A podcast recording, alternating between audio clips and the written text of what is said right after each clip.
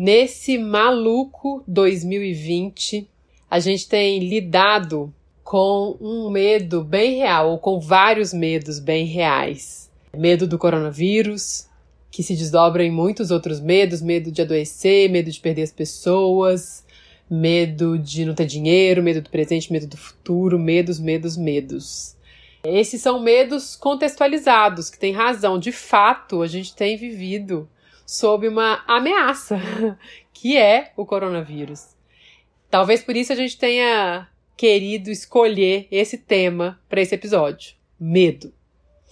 Mas para a gente não reduzir a nossa reflexão, a gente vai ampliar a conversa e falar sobre o medo que nos assombra na maior parte do tempo na nossa vida, que são medos de coisas subjetivas, quando a gente tem medo de ameaças irreais, de fantasmas dentro de nós. O ser humano é pura contradição e a vida é cheia de dobras. Eu sou Júlia Branco, cantora e compositora. E eu sou Michele Gonçalves, psicoterapeuta, atriz e fundadora da Leve. Pega seu cafezinho e vem tentar existir amorosamente neste mundo com a gente. Aqui, o coração é o norte. Jujuba! E aí, minha gente? Oi, Mi! e aí, pessoal? Que bom estar aqui de novo. Nossa, esse começo aí já, já me veio. Enfim. já, já teve uma ideia. Você falou, nossa, agora eu fico com vontade de falar mais várias coisas. é isso. Falou de medo, eu já brota assim mil coisas para poder falar sobre, fica até difícil de escolher.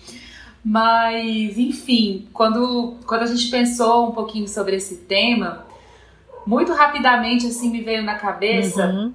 é, a minha experiência da infância, sabe, Mi? Porque eu sinto que eu fui uma criança que é, muito muito amada, muito cuidada pelos meus pais, pela minha família, muito, enfim, sempre muito respeitada, muito nutrida assim de amor.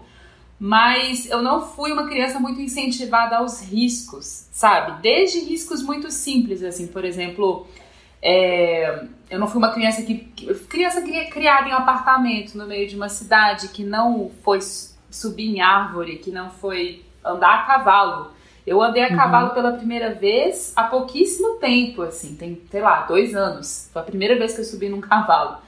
E eu fico pensando assim que essas pequenas coisas assim, e que eu acho que às vezes até são muito comuns nas crianças mulheres, da gente não ser muito incentivada a usar o corpo, assim, seja para esporte, seja para coisas que desafiam um pouco o próprio corpo, é sempre é, vão colocando a gente num lugar de muita proteção. Então, assim, não faz isso porque senão você vai se machucar, não faz isso porque você vai cair, não faz isso porque pode acontecer alguma coisa. E eu acho que isso de algum jeito vai, vai alimentando um medo dentro da gente que depois a gente Demais, vai né? levando para os nossos fantasmas e para as coisas da nossa vida, sabe?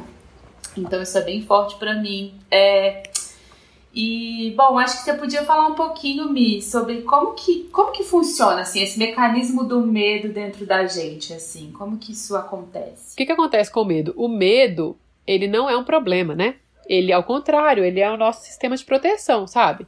Ele é algo que o nosso cérebro tem desenvolvido para proteger a vida. Ele Sim. é totalmente conectado com o nosso instinto de sobrevivência. É o que faz a gente colocar a mão no fogo uma vez e depois entender que o fogo queima, que é melhor eu não colocar a mão lá, que faz com que eu me assuste com um barulho muito grande. Um bebezinho já se assusta. Ele já entende que aquilo ali de alguma forma é um perigo. Que se tem alguma coisa que tá caindo, aquilo pode, né, que aquele corpinho tão frágil pode representar um perigo de vida mesmo. E uhum. inúmeras outras coisas. É, e o que acontece? É, lá atrás, nossos ancestrais, mais ancestrais mesmo, assim, que viviam uma vida selvagem, existiam muitos medos reais, como os medos que a gente tem vivido agora de realmente ter um vírus circulando aí, né? Que mata, que adoece e tudo. Então eles tinham lá uma vida que era exposta aos perigos da natureza, né? As intempéries naturais e aos animais e a tudo, a uma vida selvagem. E um cérebro desenvolvido para lidar com isso, que é que, que, é uma parte do nosso cérebro que, que se transformou muito pouco de lá para cá, eu nem sei se se transformou, na verdade. É, que é uma parte que aciona dentro da gente um mecanismo que a gente chama de luta ou fuga. é, que é diante de uma ameaça, eu tenho duas possibilidades. O meu corpo se prepara para duas coisas, ou para lutar ou para fugir. Por isso que o medo muitas vezes ele desencadeia uma série de respostas físicas mesmo no corpo, que é o coração dispara, eu começo a suar, eu começo. Por quê? Porque o coração ele começa a bombear muito mais sangue, frio. É, tem, e o medo é uma emoção que, que é uma. Ele tem uma manifestação real assim no corpo, né? Porque é um corpo se, se preparando para virar um super-humano. Entendeu? Assim, então eu tenho que ter mais sangue circulando, meus músculos têm que estar mais preparados para eu fugir ou para eu lutar. E aí, com é, o tempo foi passando, em inglês a gente fala é, fight or flight. Uhum. E é, o que foi acontecendo, né, assim, com, com o desenvolvimento do homem com, e o que acontece com o ser humano hoje, assim, é que a gente tem, às vezes, uma outra resposta que não é nem lutar e nem fugir, que é paralisar. E aí tem gente que fala em fight, flight or freeze. Se congela mesmo, né? Freeze, assim, congela. Uhum. Exato. Só que a melhor forma de lidar com medo não é querer não ter medo. Porque, de novo, ele é importante pra gente. É enfrentar o medo. É olhar o medo nos olhos. É permitir o medo passar pelo corpo. Entrar em contato com ele. E se perguntar qual, do que, que eu tô com medo, qual é a ameaça. Só que eu só tenho como olhar para entender se existe uma ameaça real mesmo, para eu lidar com isso e eu ressignificar o que estiver acontecendo e conseguir transpor esse medo, se eu olhar ele nos olhos, né? E aí, é, essa, esse fight or flight uhum. antigo que depois vem para fight, fight, flight or freeze, tem um no, em inglês é muito legal porque é tudo com F, tem um outro que é face, sabe? Assim, que é uma alternativa para lidar com o medo, que é esse uhum. encarar, né? Encarar é, mesmo. Olhar ele nos olhos. Eu gosto de pensar isso, que, que o medo, uhum. ele só é perigoso quando ele fica maior que você, sabe? Eu gosto de pensar numa imagem assim, que se ele for um monstro que tá na sua frente, maior que você, tampando a sua visão, ele vai, ou você vai correr para algum lugar, para trás, ou você vai tentar brigar com isso, né? Ou você vai paralisar porque ele é gigante. E quando a gente traz ele pro nosso, pra altura dos olhos, quando eu olho ele nos olhos, eu posso dar a mão pro medo, sabe? Eu posso trazer ele e falar assim, não fica aqui na minha frente, não. Vem aqui do meu lado, vamos caminhar de mão dada porque você é útil e, a, e, eu sou aqui, a gente tá companheiro, a gente tá parceiro, mas me deixa aí para, me deixa andar para frente, sabe? Me deixa aí. É, então, assim, metaforicamente, uhum. entrando um pouco em algumas questões um pouco mais técnicas, mas sem ficar muito cabeçuda a conversa, o medo funciona mais ou menos assim dentro da gente. Entendi. Nossa, que incrível.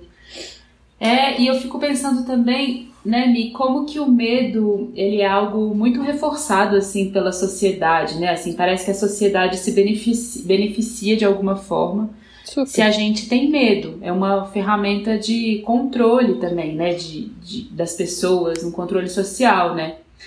E eu acho que isso ainda é mais forte, assim, se a gente pensa é, no contexto das mulheres, assim, que nem eu falei um pouco sobre a questão da infância, que eu sinto que é claro que isso está mudando e a gente tem um mundo que está mudando, mas também tem muitas coisas que é, ainda estão em processo e também tem contextos e contextos, né? Mas eu acho que a gente pode falar de forma geral que desde a infância, sim, existe um lugar muito grande de proteção das mulheres e de incentivo da coragem nos homens, nos meninos nas crianças meninos e nas crianças meninas tem uma diferença ali, que acontecem coisas às vezes muito sutis. É o velho sexo frágil, né, Ju? Essa expressão já diz tudo, né? É isso o velho sexo frágil, a menina que tem que ser protegida, que tem que tomar cuidado, que não pode fazer as coisas que o menino faz, várias coisas, né, assim, que a gente vê nas famílias e tal. É, e é muito louco pensar nisso, né? Porque tá, é, é, pelo que eu sei de, da parte biológica, assim, que enfim, não sou biólogo, não sou uma pessoa que sei disso profundamente, mas pelo que eu sei, de fato a gente tem coisas assim, atletas mulheres, tem uma questão de força diferente mesmo, tem uma questão muscular diferente, tem uma questão óssea diferente. Mas ao mesmo tempo, é quase paradoxal pensar e que pare, essa mesma né? mulher que é chamada de sexo frágil é uma mulher que gera uma vida, né? Assim, que é capaz de parir, de sentir é, inclusive, uhum. tem vários estudos que falam sobre a resistência das mulheres com relação à dor, né? que eu não sei muito bem onde isso começa, se é o fato de que desde muito cedo, pelo fato de parir, de menstruar, Sim. a gente tem um contato com a dor muito diferente, então eu não sei, é aquela coisa do ovo da galinha, né? Não sei se a gente é mais resistente à dor porque isso foi acontecendo pela questão da sobrevivência das mulheres mesmo, ou se foi algo que de fato a gente tem dentro da gente, enfim. Que essa ideia de sexo frágil, ela não é nem um pouco boa, né?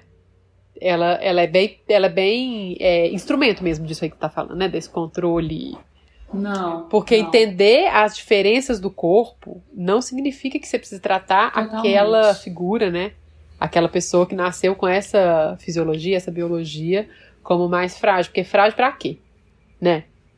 Assim, depende de que, que é o objetivo, né? para algumas coisas ela é mais forte. Uhum, e que varia de pessoa para pessoa, generalizar uhum. também isso em homem e mulher também não sei se tem Sem muita dúvida. utilidade para muita coisa, né? Assim. É... Total. É entender as diferenças, né? Assim, tem diferenças fisiológicas sem dúvida, é. mas as potências Exato. e as diferentes formas e saber de usar, né? Saber como que a gente consegue minimizar o que, é, o que são nossas limitações, respeitar as nossas limitações e de alguma forma lidar da melhor forma possível com elas e potencializar os nossos recursos, porque uhum. a gente tem um uhum. monte de recursos. Também por isso, e é muito doido pensar isso, porque onde tem uma limitação, é. onde tem uma dor, ah. também, todas as dores que a gente vive lá atrás, desde lá do útero, né, do nosso processo todo de de mielinização da medula que vai dando forma para o nosso corpo e como a nossa mente se comporta, muitas vezes, muitas vezes isso vem de uma dor. Então, assim, são, a gente fala de cinco dores existenciais, que é, é rejeição, um sentimento de rejeição, então, um medo de ser rejeitado, abandono, manipulação, humilhação e traição. Uhum. Assim, são alguns, algumas dores existenciais, são medos que a gente vai enfrentando dependendo da fase da vida que a gente está vivendo e tal, nessas primeiras, nessa primeira infância, assim. E justamente porque a gente vive essas dores, a gente desenvolve alguns recursos, algumas potências para existir melhor nesse mundo, entendeu? Para lidar melhor com esses medos, com essas coisas. Então, se a gente sabe disso, que onde tem um medo ou onde tem uma limitação, existe algo que eu posso não estar tá conectando, não estar tá acionando, mas que também é uma potência, a gente olha para todos os limites de outra forma, né? E a gente olha para o medo de outra forma também, né? Assim, uhum. é, tem uma coisa que eu não falei, que talvez seja interessante falar, Sim. que é o que acontece Sim. muitas vezes é que as nossas experiências dolorosas, elas acionam o nosso medo. Por quê? Porque no fim, o medo está tentando nos proteger no limite da morte, né? Está conectado com o nosso instinto de sobrevivência. Quando eu sinto, quando eu vivo alguma experiência, mesmo que emocional, muito dolorosa, o que, que o nosso medo faz? Ele registra aquela experiência dentro do nosso, da nossa memória com muita intensidade. Para quê? Para que a qualquer sinal de uma experiência parecida com aquela, o medo seja acionado falando alerta vermelho, evite essa situação, porque ela pode provocar aquela dor e se essa dor se ampliar muito, você deve até morrer. Entendeu? Assim, é isso que o nosso sistema entende. Ele não entende que é uma questão emocional, que eu não vou morrer por causa daquela coisa. E aí, uhum. o que, que a gente precisa fazer, né? Assim, muitas vezes, para lidar com o medo. O que, que é esse face? O que, que é esse olhar para o medo também traz? É, no nosso dia a dia, já que instintivamente a gente vai registrar com muita intensidade as experiências dolorosas, a gente precisa deliberadamente registrar as experiências boas. Por quê? Porque o nosso medo ele não vai fazer esse trabalho de trazer para nossa memória com intensidade tudo de legal e de maravilhoso e de massa que a gente vive, porque elas não são perigosas. Então esse registro, eu posso deixar o HD liberado das coisas boas para ficar guardando ali. Se eu bobear, é isso que acontece. Eu fico guardando ali só as coisas ruins entre aspas, assim, só as experiências dolorosas para quê? Para eu evitar elas no futuro. Pro medo agir me ajudando a evitar elas no futuro. E aí eu começo, às vezes, a contar uma narrativa sobre mim, sobre minha vida, de que a minha uhum. vida é pior do que ela é, que ela é muito triste, e a morrer de medo de um monte de coisas. Então eu tenho que ir no dia a dia. Por isso que, por exemplo, escrever no final do dia, todos os dias, coisas pelas quais você agradece, lembrar coisas muito incríveis que você viveu naquele dia, ou, ou só legais que você viveu naquele dia, vão equilibrando dentro da gente esse negativo positivo, que é, que é uma visão nossa, um julgamento nosso sobre o que acontece, né? Que no limite nem existe isso, mas vai equilibrando isso dentro da gente, sabe? E a gente consegue não ficar tão medroso e ser menos controlado Sim. pelo medo, né? Pelo, pela, pelo que tá externo tentando usar o medo para nos controlar, sabe? Nossa, eu fiquei com vontade de perguntar uma coisa, mas que ah. a gente nem precisa abrir muito, porque talvez Fale. isso seja até um próximo assunto, mas me bateu um insight aqui agora. Será que as pessoas que controlam mais sentem mais medo? Olha. Será que a gente pode afirmar isso? Eu acho que tudo, todas as generalizações são mais perigosas, assim, mas sem dúvida, a tentativa de controle tem alguma associação com medo, né? Porque se eu sinto que é. eu preciso controlar, é porque eu sinto que tem algum perigo aí.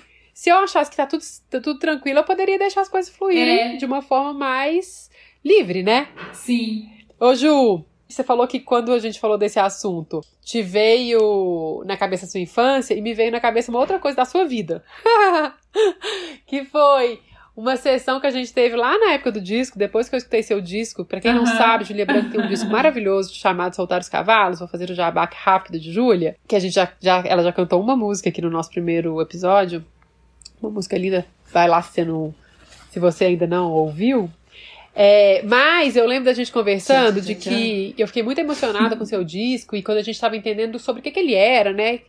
Talvez fosse um processo até seu, né? De entendimento, depois dele pronto, de ler sua própria obra, né? Sua própria narrativa, entender o que, que você produziu e tal. Uhum. E aí eu lembro direitinho dessa, dessa sessão que a gente chegou numa coisa que foi. Esse é um disco que ele conecta as mulheres e as pessoas, porque eu acho que muitos homens se conectam com ele também, mas sobretudo as mulheres, né? Com um poder pessoal, né? Assim, ele traz essa, essa força mesmo, assim, esse lugar que ele é Sim. um disco meio mantra, meio bandeira, meio meio sei lá o que para várias pessoas.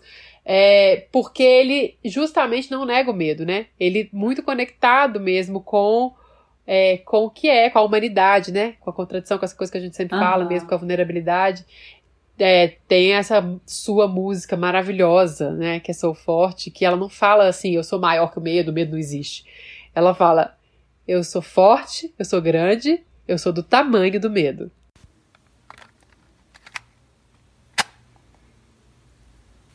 Sozinha pela madrugada,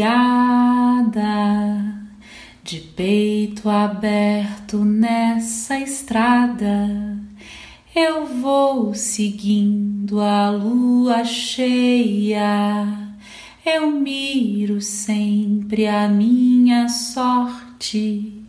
Sou forte, sou grande, sou do tamanho do medo. Sou forte, sou grande, sou do tamanho do medo. Aqui não me dói nada aqui não passa nada. É, e assim, uma coisa que foi muito forte para mim, a gente, bom, falando aqui também das nossas trocas, né, Mi, acho que é legal contar também que você foi uma pessoa que me acompanhou profundamente no processo do meu disco e foi super importante porque é meu primeiro disco solo e começando aí uma carreira solo, antes eu vinha de um contexto de banda, então é, a gente fez um trabalho mesmo, né, juntas, assim, é, na leve, de você acompanhar o meu processo e a gente foi entendendo várias coisas do processo desse disco e o que que esse disco se tornou. É, e eu acho que foi isso, assim, teve um dado momento que eu olhei para esse disco e entendi é, tudo que ele trazia ali, principalmente com esse lugar da vulnerabilidade mesmo, assim, que apesar tem ali, é um disco muito feminino, muito feminista, que traz é, muita perspectiva da mulher e, e, e, várias das lutas, mas é um lugar também de acolhimento de, desse lugar vulnerável. Então, é, acho que o Sou Forte mostra uhum. muito isso, né? Sou do tamanho do medo.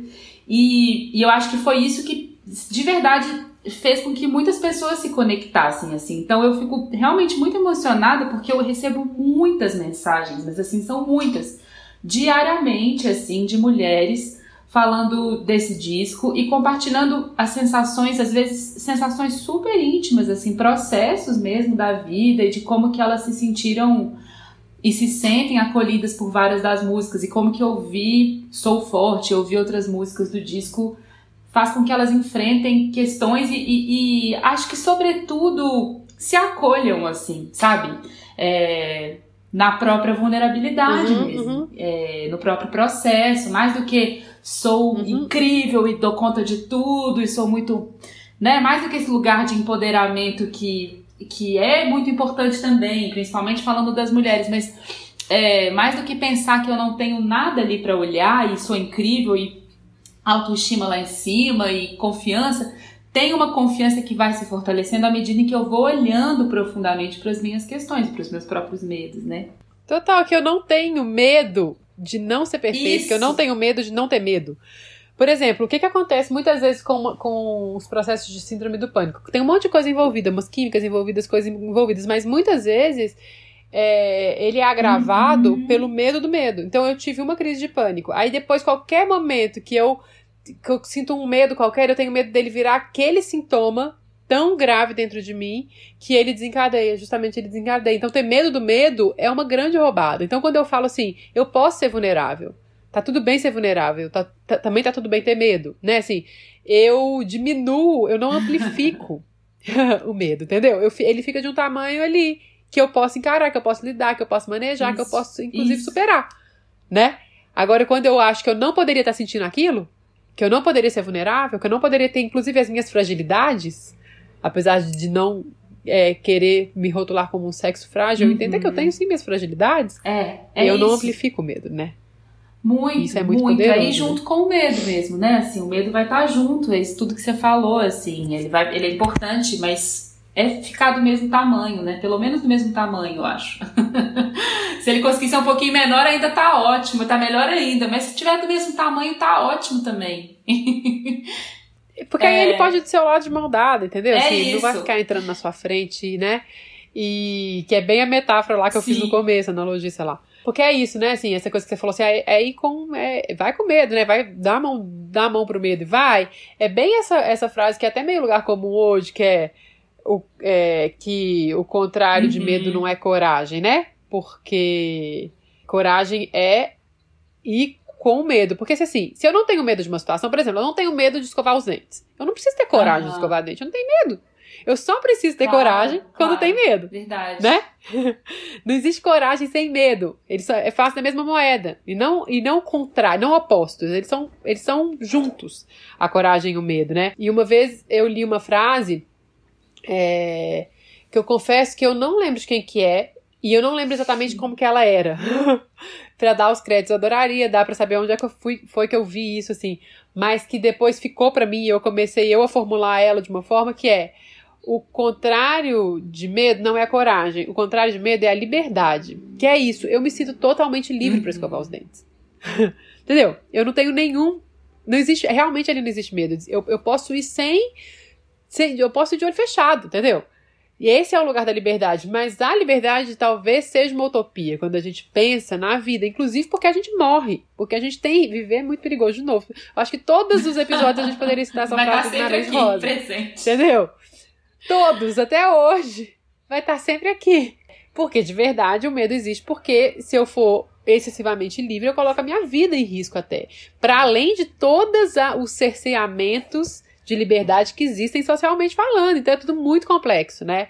E também de todos as, os limites da nossa liberdade que existem para que a gente possa conviver de forma civilizada, uhum. amorosa, né? Porque também o excesso de liberdade faz com, vira barbárie no limite. As pessoas podem fazer certas coisas que são que, que impediriam a vida em sociedade, né? Mas de alguma forma eu sinto que talvez um bom caminho para a vida seja exercitar liberdades, né? Olhar o medo nos olhos, acolher as vulnerabilidades é, e deixar tudo isso meio conviver, né? Acho que essa é uma forma de existir amorosamente. perfeito. De e ter assim, o coração fazendo um, um, ganchinho aqui, já caminhando para o nosso final, é, acho que com todas essas reflexões que você trouxe, acho que isso é, traz também uma questão que eu queria falar, que é isso, assim, foi muito por isso que a gente pensou que a união de nós duas, né, aqui nesse podcast seria muito rica, porque quando eu entendi que o meu disco ele tinha esse lugar, que ele acabou tendo esse lugar de muita conexão é, com outras mulheres e inclusive de compartilhamento de intimidades e de processos, eu fiquei com muita vontade de ter um outro canal para para me comunicar com essas pessoas que me escrevem. E falei com você, falei, Mi, que vontade de ter um podcast falando um pouco sobre várias questões que me vêm a partir das músicas, mas também sinto que, eu, que seria muito importante eu trocar com alguém que estuda isso verdadeiramente, que trabalha com isso. E aí a gente falou, então vamos fazer junta, pronto, a gente une as duas coisas. e é. acho que isso Total, eu tava, eu tava em dívida comigo mesmo e com as pessoas que me acompanham desde 2017, que eu tô adiando esse podcast. E sinto que tá dando Muito, um caldo bom, muito. né, Ju? Eu não sei o que, que vocês estão achando aí do lado, de, do lado daí, né? A gente até adoraria ouvir sugestões, Isso. sempre com amorosidade, críticas. É, mas a gente tá adorando essa ótima desculpa para se encontrar toda semana e tudo que a gente tem aprendido com a gente mesma Sim. aqui, né, nesse processo. Espero que esteja, esperamos, posso falar por nós duas, que esteja contribuindo É aí isso. com a jornada de então, vocês também. gente, conta pra gente aí o que, que vocês estão achando, escreve pra gente, é, compartilhem, vamos continuar essa conversa. E muito obrigada, Mi, muito obrigada por mais esse episódio. E a gente se encontra semana que vem, né? Muito obrigada a você. Beijo, gente. Beijo pra todo mundo. Até semana que vem. Segue viver Tchau. sempre Na grande beleza. Mais que beleza. Eu acho que a vida é uma coisa maluca, uma grande mistura. Cheia de espuma. Viver assim é a coisa melhor deste mundo. Sugestões e comentários com amorosidade são bem-vindos pelo e-mail nosso coração é o norte gmail.com. Ou então a gente vai adorar te encontrar também no Instagram. Arroba Julia Branco e arroba dobra. Participaram com a gente nesse episódio Guimarães Rosa. e Ingo Silva na edição de som.